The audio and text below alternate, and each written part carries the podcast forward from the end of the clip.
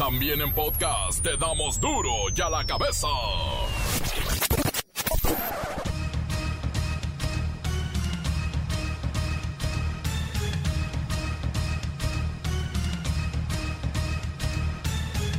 Martes 16 de junio del 2020. Yo soy Miguel Ángel Fernández y esto es duro y a la cabeza.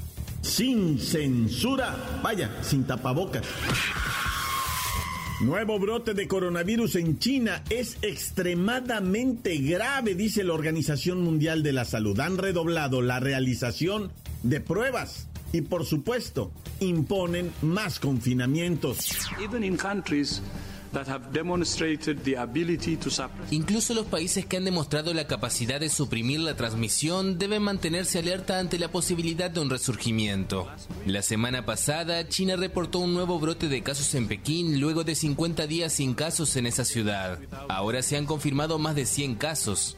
El origen y la extensión del brote están siendo investigados. The origin and extent of the outbreak are being investigated. El multimillonario Ricardo Salinas Pliego exige respetar nuestro derecho a salir a las calles. Estamos mal, las calles vacías, todo cerrado, escuelas vacías, hoteles vacíos, restaurantes vacíos, parques sin gente. Esto no puede ser, esto no puede ser. La vida tiene que continuar. El presidente Andrés Manuel López Obrador apoya la idea de retomar la libertad con responsabilidad y pensando en el otro, no quererlo contagiar. Es que tenemos que tener los equilibrios, el justo medio, cuidarnos, que es lo más importante, lo sanitario, la salud, y al mismo tiempo la economía, la libertad, que no nos embargue el miedo. Tenemos que ir poco a poco. Ya aprendimos bastante y demostramos ser responsables. Y tenemos que salir, sí, de nuevo, vamos a enfrentar la realidad. Ya ayudamos si hubiese un rebrote, pues marcha atrás. Pero si nos cuidamos entre todos de manera responsable, con criterio, podemos ir hacia la normalidad. Y por cierto, ya nadie le hace caso a López Gatel, ¿verdad? Desde sus conferencias de la tarde grita, quédense en casa. El premio Nobel de Ciencias Mario Molina pide a los mexicanos usar precisamente el tapabocas y en especial se lo sugiere al presidente López Obrador, sobre todo ahora que anda en sus giras, no vaya a contagiar o que lo contagie. Es importantísimo el uso de cubrebocas, pero no nada más por si están enfermos para que no contaminen a otras personas, no, para protegerse ellos mismos. Si va a ser una, una gira de tipo de en la que va a estar con mucha gente cerca, sí, entonces sería importantísimo usarlo para poner el ejemplo. Es una crítica muy dura que se le hace, por ejemplo, al presidente Trump. Estamos en una crisis por falta de donadores. La Cruz Roja Mexicana solamente tiene reservas de sangre para las próximas dos semanas. Es urgente ir a donar. Los bancos tiemblan al escuchar que el 30% de deudores podrían retrasar sus pagos debido a la crisis económica que está arreciando. El reportero del barrio y el jovencito de 13 años que acuchilló a sus padres mientras dormían. No hay explicación. Claro, claro que hay deportes con la bacha y el cerillo. ¿Qué pasa con el Chucky Lozano en Europa? Comencemos con la sagrada misión de informarle, porque aquí no explicamos las noticias con manzanas, no, aquí las explicamos con huevos. Llegó el momento de presentarte las noticias como nadie más lo sabe hacer. Los datos que otros ocultan, aquí los exponemos sin rodeos. Agudeza, ironía, sátira y el comentario mordaz. Solo en duro y a la cabeza. ¡Arrancamos!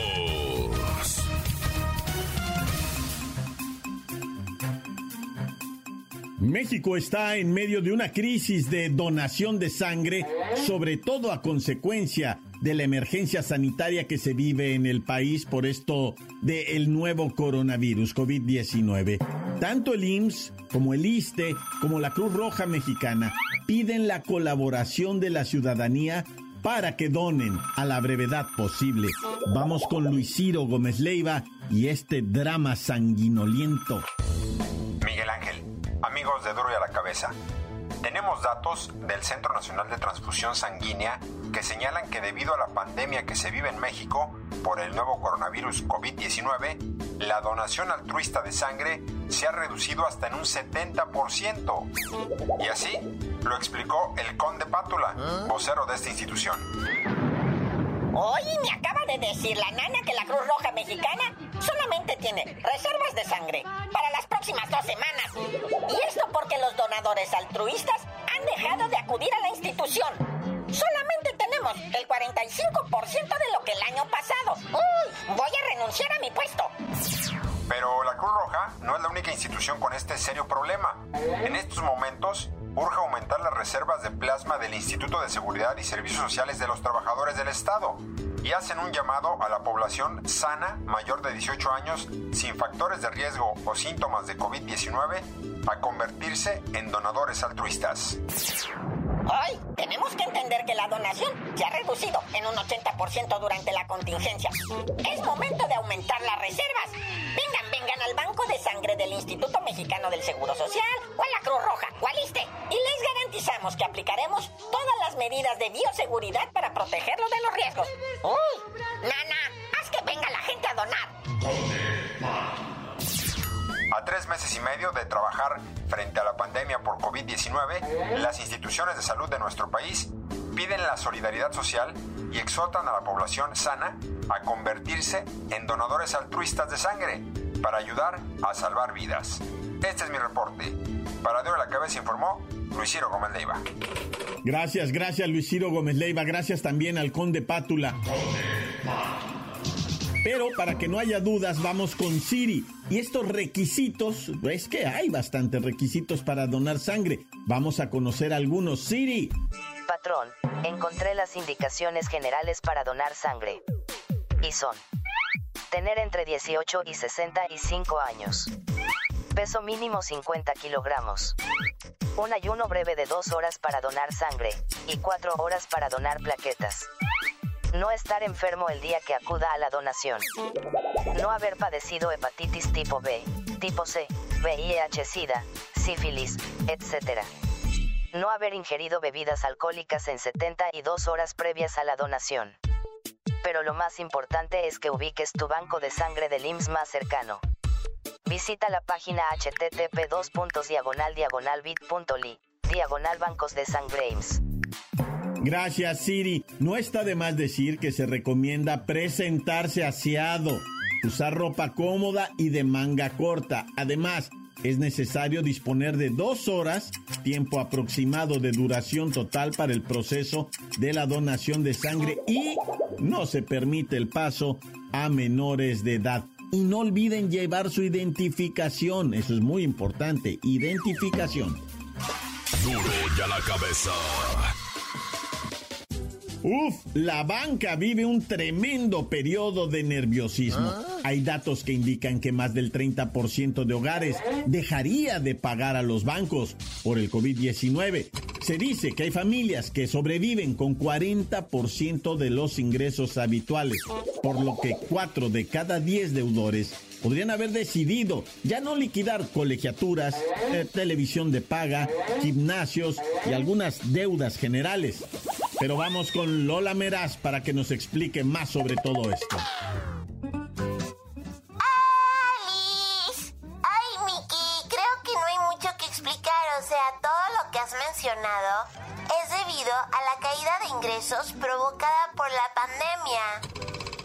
En este momento, los economistas buscan dar solución a la pregunta ¿Cómo se adaptarán los mexicanos a la economía de la nueva normalidad? Y parece que la respuesta es que todos estaremos más atentos a los precios y reduciremos mil gastos no vitales para disminuir los daños causados por el desempleo y la parálisis económica de los últimos tres meses.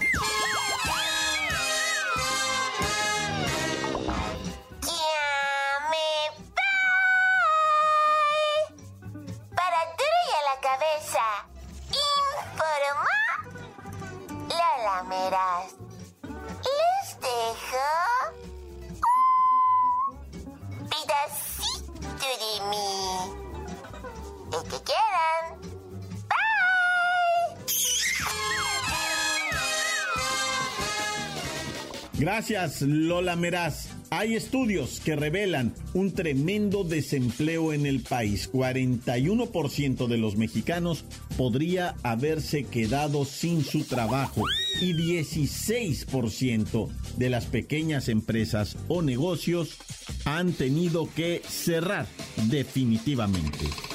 Vamos a necesitar trabajar mucho y apoyarnos los unos en los otros. Encuéntranos en Facebook, facebook.com, diagonal duro y a la cabeza oficial. Estás escuchando el podcast de duro y a la cabeza.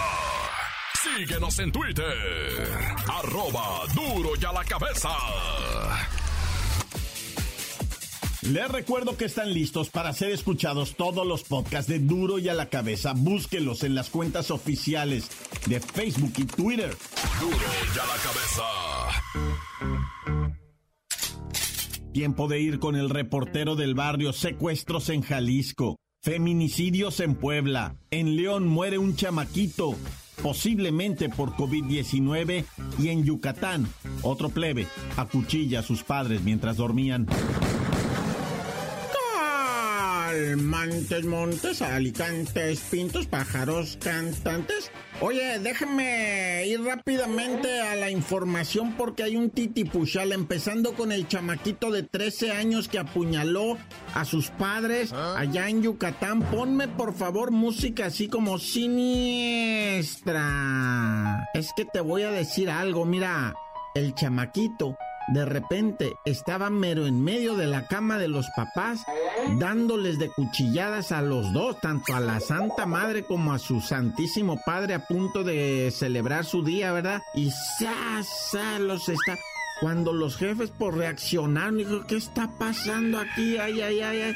Y de repente el chamaquito como que regresó de un sueño, ¿verdad? Así se quedó nomás y empezó a llorar. Hiciste, baboso, le dijeron, ¿verdad? Los padres gravemente heridos, ya lacerados por las puñaladas. Llamaron al 911, llegó la policía, llegaron las ambulancias, se los llevaron, a él se lo llevaron detenido. El morro está en shock, no puede hablar, está así como como oído, ¿verdad? De su mente. Y, los padres, obviamente le hicieron el alcoholemia al morrito, ah, que tenga 13 años, le hicieron el alcoholemia. Ya le hicieron el, toxicológico, pero todavía no hay resultados. O bueno, ya, ya debe haber ahorita que yo te estoy contando esto, ah, pero no había, pues, o sea, hasta ahorita yo no tengo la información los papás, aunque el papá está fuera de peligro, no, pues tiene cuchilladas de que, andas haciendo, le tuvieron que coser una vena, o sea, le reventó una vena el chamaquito y esa misma le tuvieron que hacer una cirugía ahí. La mamita es la que está en gravedad, ¿verdad? Y dice, no, pues este morro nunca había actuado así.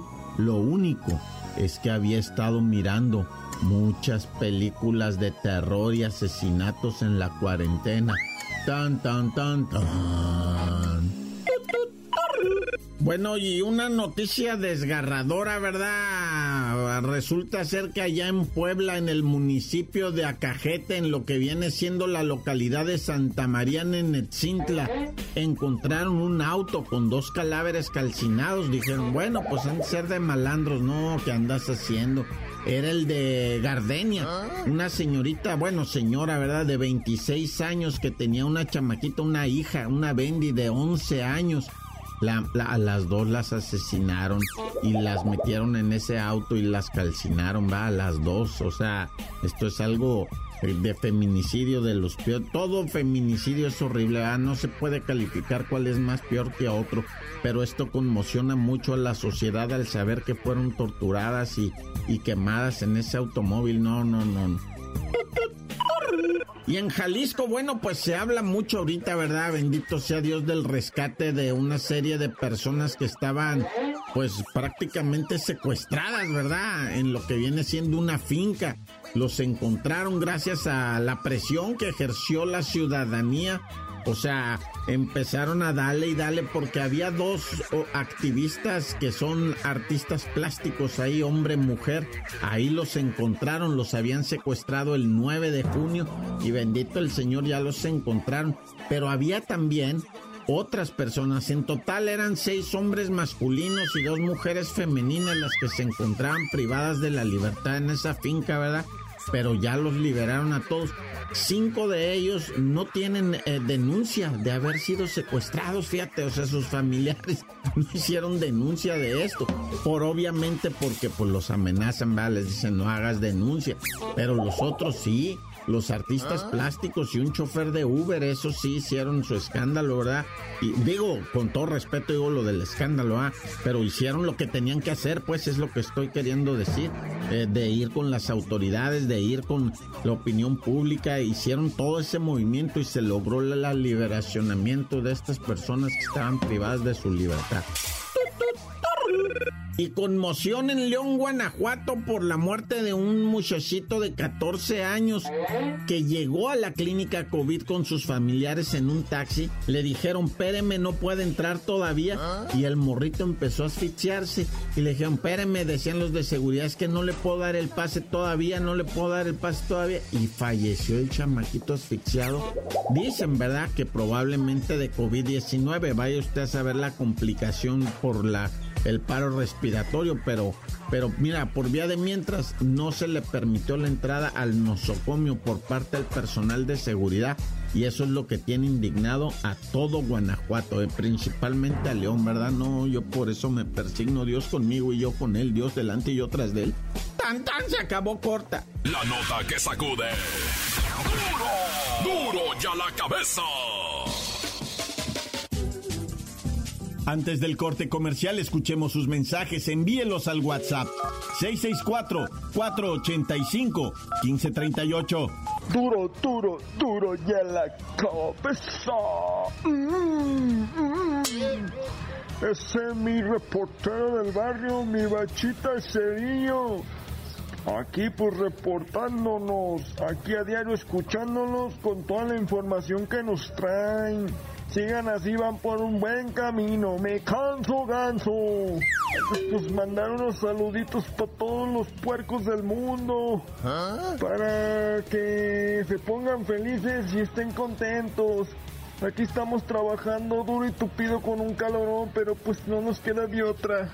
El mundo nació rico pero pobre. No, nacimos ricos pero pobres. No, ya me enredé, nacimos feos, pero pobres, son guapos pobres. Bueno, Cerillo y Bacha y todos los que hacen este programa, programazo. Gracias y los quiero. Vamos por buen camino. Me canso, ganso, ganso. Encuéntranos en Facebook, facebook.com, diagonal duro y a la cabeza oficial. Esto es el podcast de duro y a la cabeza.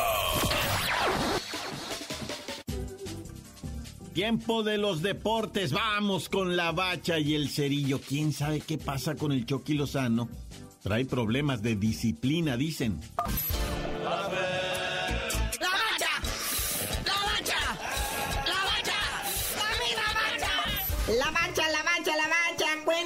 Del fútbol mexicano. Regresaron a entrenar esta semana la gran mayoría. Sí, desde ayer, lunes 15, da muchos, este, pues llegaron a los entrenamientos en grupos pequeños, ¿verdad? Estos nuevos protocolos, esta nueva normalidad debido a la pandemia del COVID-19. Pero no entrenan en grupos de más de seis jugadores y pues ahí está cada club poco a poco volviendo a la actividad. Oye, carnalito, y hablando de actividad, que me lo suspenden de toda actividad al Chucky Lozano por malcriado. Sí, el muñeco diabólico era, ahora sí que el Gatuso, así se apellida el director técnico del Napoli, Genaro Gatuso. No nada más al Chucky, a otro jugador también me los suspendió, me los corrió del entrenamiento, que por apáticos.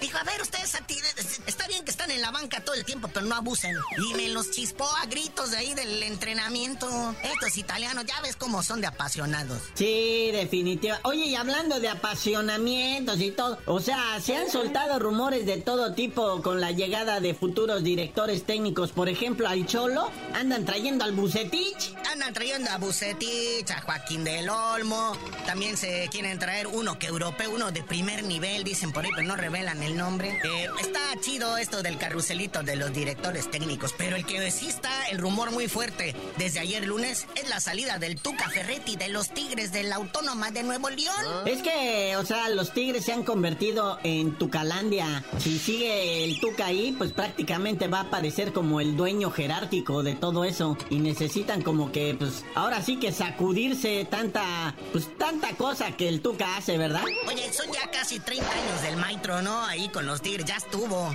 Digo, ha ganado sus cinco títulos de liga, una Copa MX, tres campeón de campeones. No, pero ve la lista de la gente que lo viene a sustituir. Por ahí mencionan muy fuerte, el candidato número uno es Pedro Caiciña. Ya ves el buen trabajo que hizo con el Cruz Azul. Luego el Memo Vázquez y hasta anda sonando por ahí el mismísimo Hugo Sánchez. No, pues todos esos, la verdad, cualquiera ellos a que, al que traigan con ese me apunto. Pues, ¿qué tiene? Lo importante es la estrategia, no el estratega. Pero bueno, ya vámonos, carnalito. Y no sin antes despedirnos con una noticia que conmueve el corazón. Sí, bueno, ya buena vibra para él porque pues ya va a salir del hospital esta semana. Es Benjamín Galindo. Este fue internado en Guadalajara. No, no, no, no tiene COVID. No se asusten. Nomás le dio un derrame cerebral, casi nada, ¿verdad? Pero pues fue intervenido quirúrgicamente. Ya se alivianó el buen Benja. Ya está listo para volver a la actividad. Pero tú no sabías de decir por qué te dicen el cerillo. Hasta que esté al 100%, mi compa Galindo, les digo.